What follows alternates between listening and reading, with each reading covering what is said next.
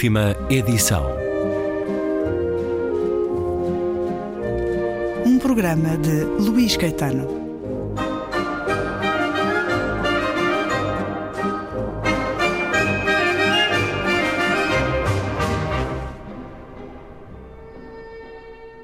Regresso à conversa com Walter Ugumem. Mais recente livro Contra mim, com a chancela Porta Editora. Bem-vindo uma vez mais à rádio, Walter Ugumem. Um livro assente na memória. A memória é uma grande questão. Lidar com ela, entendê-la, trabalhá-la de alguma forma, muitas vezes por insatisfação. No seu caso, chega inclusive a descrever-nos imagens, uh, uh, vivências aos dois anos e sete meses, no dia 25 de abril de 1974, o que é, para mim, um motivo de estupefação, eh, e ainda por cima vai mesmo à baixa. Eh, os seus pais vêm de Angola. Eh, Walter Umem nasce a 25 de setembro de 1971 em Saurimo, Angola. Há uma licença em que eles estão cá e o, o bebê também. O bebê, a pequena criança, dois anos e sete meses. Sim, que lembranças, meses, que flashes, que, que imagens tem desse dia uh, inteiro, inicial e limpo, que é realmente extremamente inicial também na sua memória. Sim, é, é, é, é das coisas de que me orgulho, é ter uma, uma memória.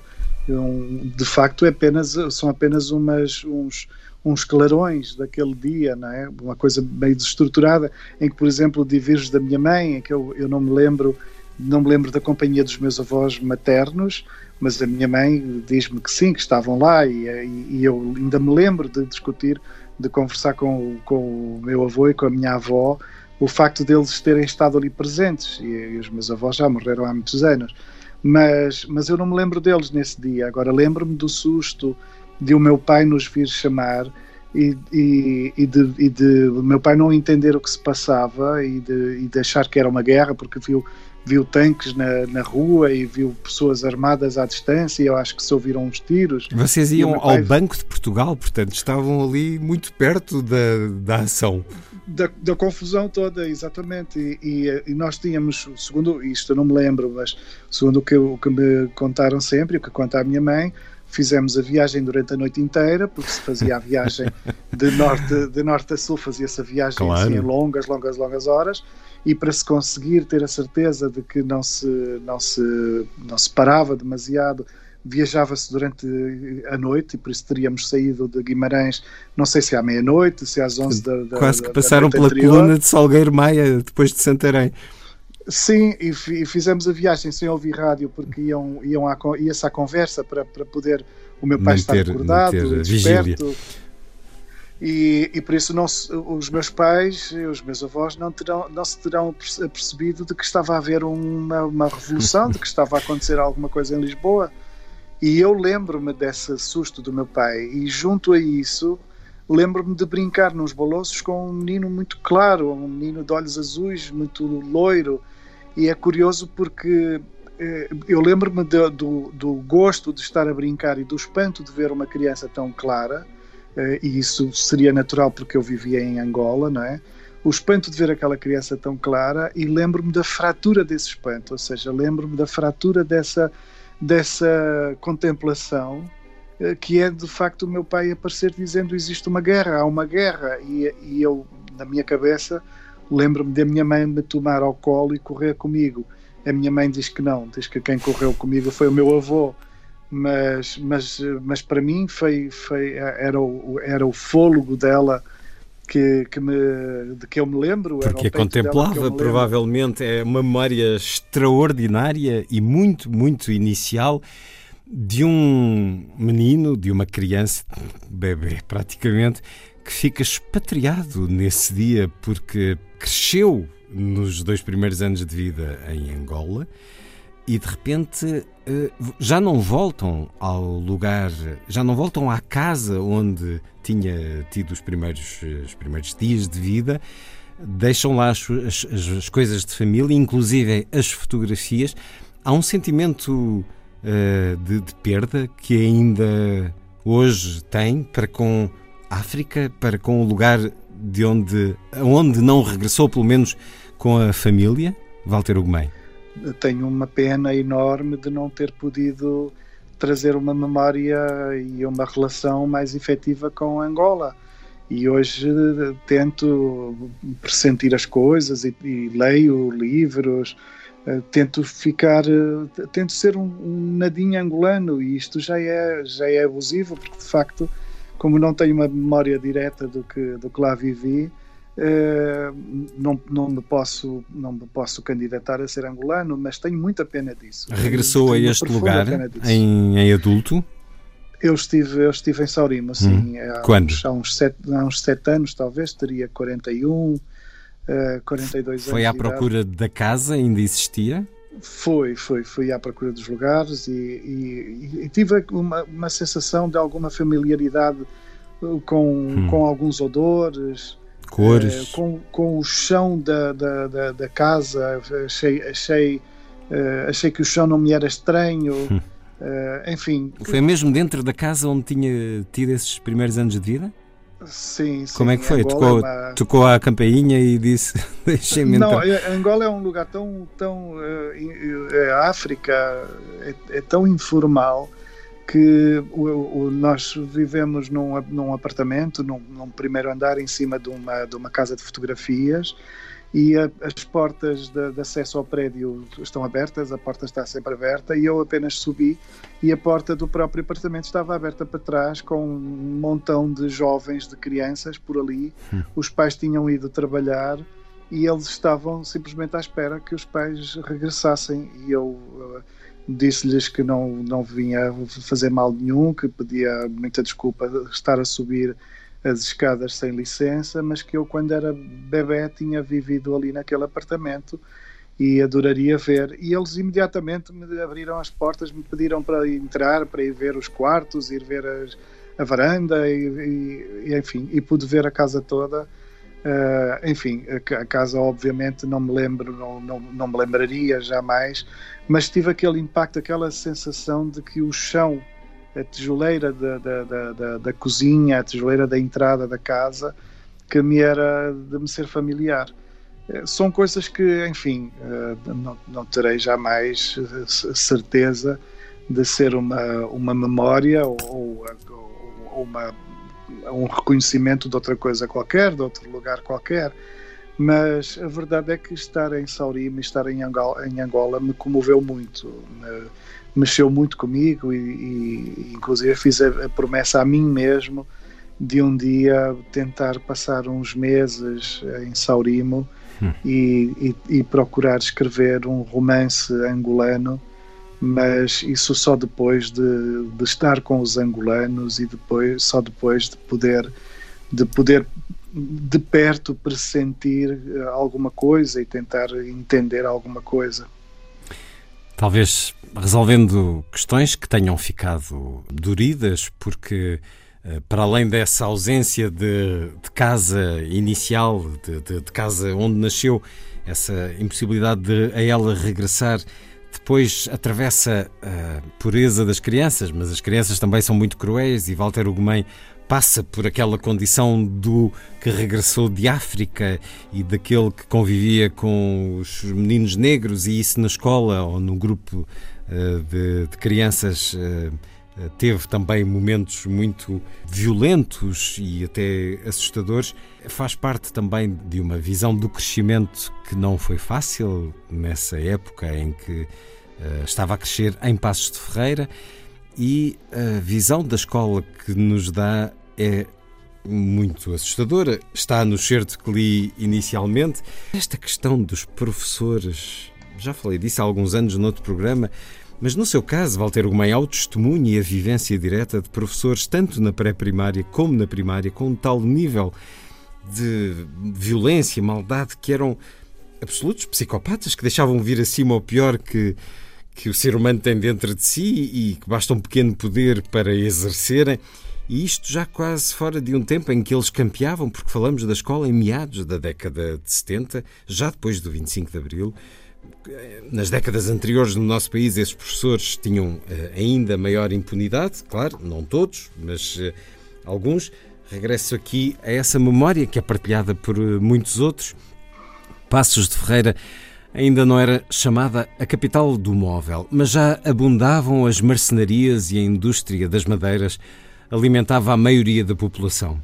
Por ser tão normal que se fizessem as escolas com professores que batiam, à escada de Natal muitos meninos traziam de presente uma régua nova que os próprios pais esculpiam com engenho e talento. Do melhor mogno ao castanho, polidas, envernizadas, algumas contraplacadas, lacadas, com punhos que distribuíam os dedos das professoras, com furos nas palmatórias para aleijar melhor, ou pequenos altos a sugerir ligeira perfuração. As réguas novas que os meninos traziam orgulhosos pelo Natal eram dispostas nos armários de vidro ao fundo da sala. Na mesa da professora, por hábito, ficava apenas a régua preferida, uma menos domingueira, mais normal ou habituada ao trabalho. Num ano, o Manuel ofereceu uma régua que o pai fizera. O Manuel, de quem nunca mais soube nada, porque julgo que à quarta classe abandonou para sempre os estudos, era um menino sobretudo pesaroso. Lembro-me dele como de uma sombra. Uma camisola verde gasta, sem rosto, só contorcida, magra, sem se ouvir ali ninguém. Aprendia devagar e tinha sempre fome. Tínhamos sempre fome. A pobreza era a normalidade. Não sei que fez o Manuel naquele dia. De hábito, estávamos todos perdoados no dia dos presentes. A manhã toda, a professora abria as coisas cuidadas que as famílias tão simples tinham o brio de enviar. E alegrávamos-nos. Talvez o Manuel tivesse erros nos trabalhos de casa. Certamente foi isso. A professora pediu-lhe a mão, mostrou que usaria a régua que o seu próprio pai acabara de lhe oferecer e bateu-lhe. Quando nos batia a palma da mão, era impossível conter o braço. Os músculos desmanchavam um pouco e o sangue assomava a pele que ficava rubra. E chorávamos lágrimas gordas, sem grito. Não se podia fazer barulho. O grito daria lugar a uma segunda reguada e estava tão provado que assim era que o Manuel chorou mudo e curvou-se mais, a sua camisola verde como um trapo amarrotado, sempre sem ninguém dentro. Nesse mesmo ano, depois das férias de Natal, a professora tomou a régua do pai do Manuel e bateu-lhe de novo, e o Manuel gritou muito, caindo no chão. À dor inusitada, depois de um primeiro protesto, a mulher deteve-se, ordenou que se levantasse, e todos vimos, mesmo por dentro da camisola, que lhe partira o braço. A turma calada, num medo semelhante, a estarmos fechados numa sala com alguém que poderia querer matar-nos um a um. O meu amiguinho recolheu as suas coisas, muito choroso e sempre culpado, e foi sentar-se no átrio da entrada. Meia hora depois, alguém veio por ele para o levar ao hospital. Regressou no dia seguinte, de braço engessado, mais calado que nunca.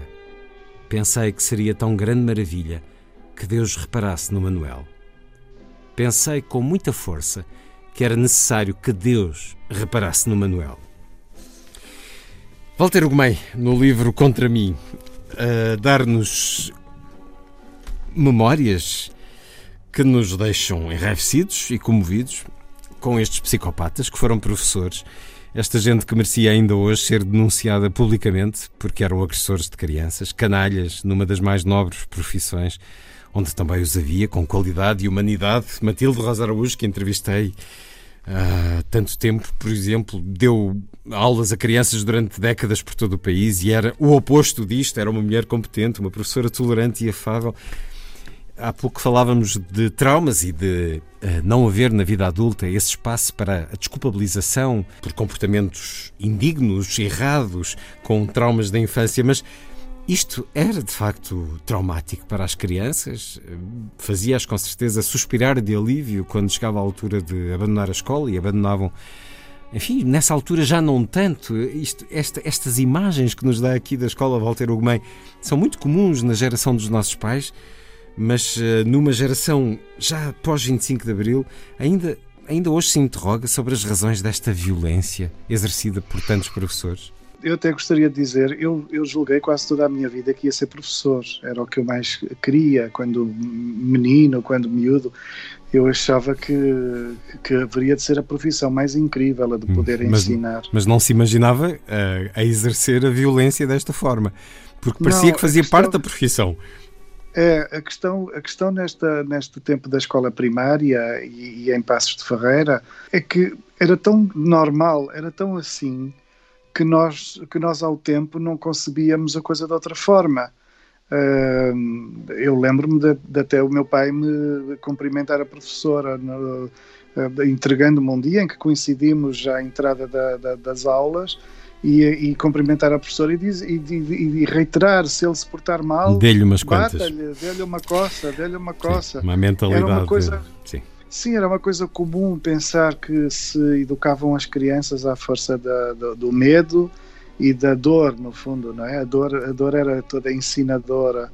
E por isso nós não víamos a nossa professora, a nossa professora era a boazinha, é preciso ver que nós estávamos, eu por causa de não ter querido ir à escola e com aquela coisa de ir para a turma da Teté e tudo isso, eu acabei por conseguir entrar na turma da professora boazinha, por isso eu não sei como é que seriam as outras.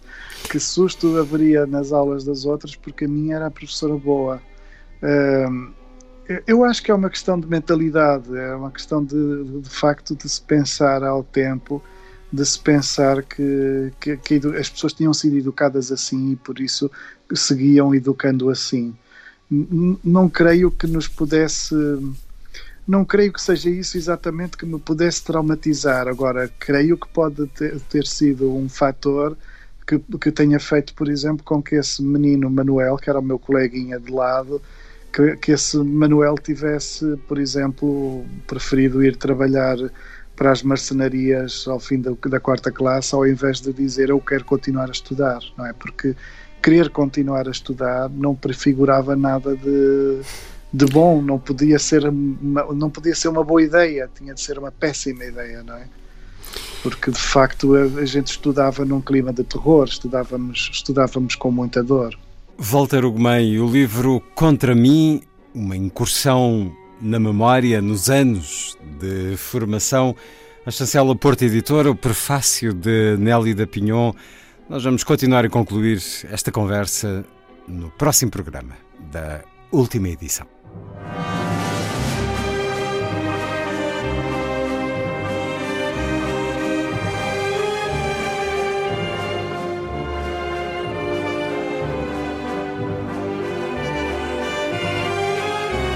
Última edição.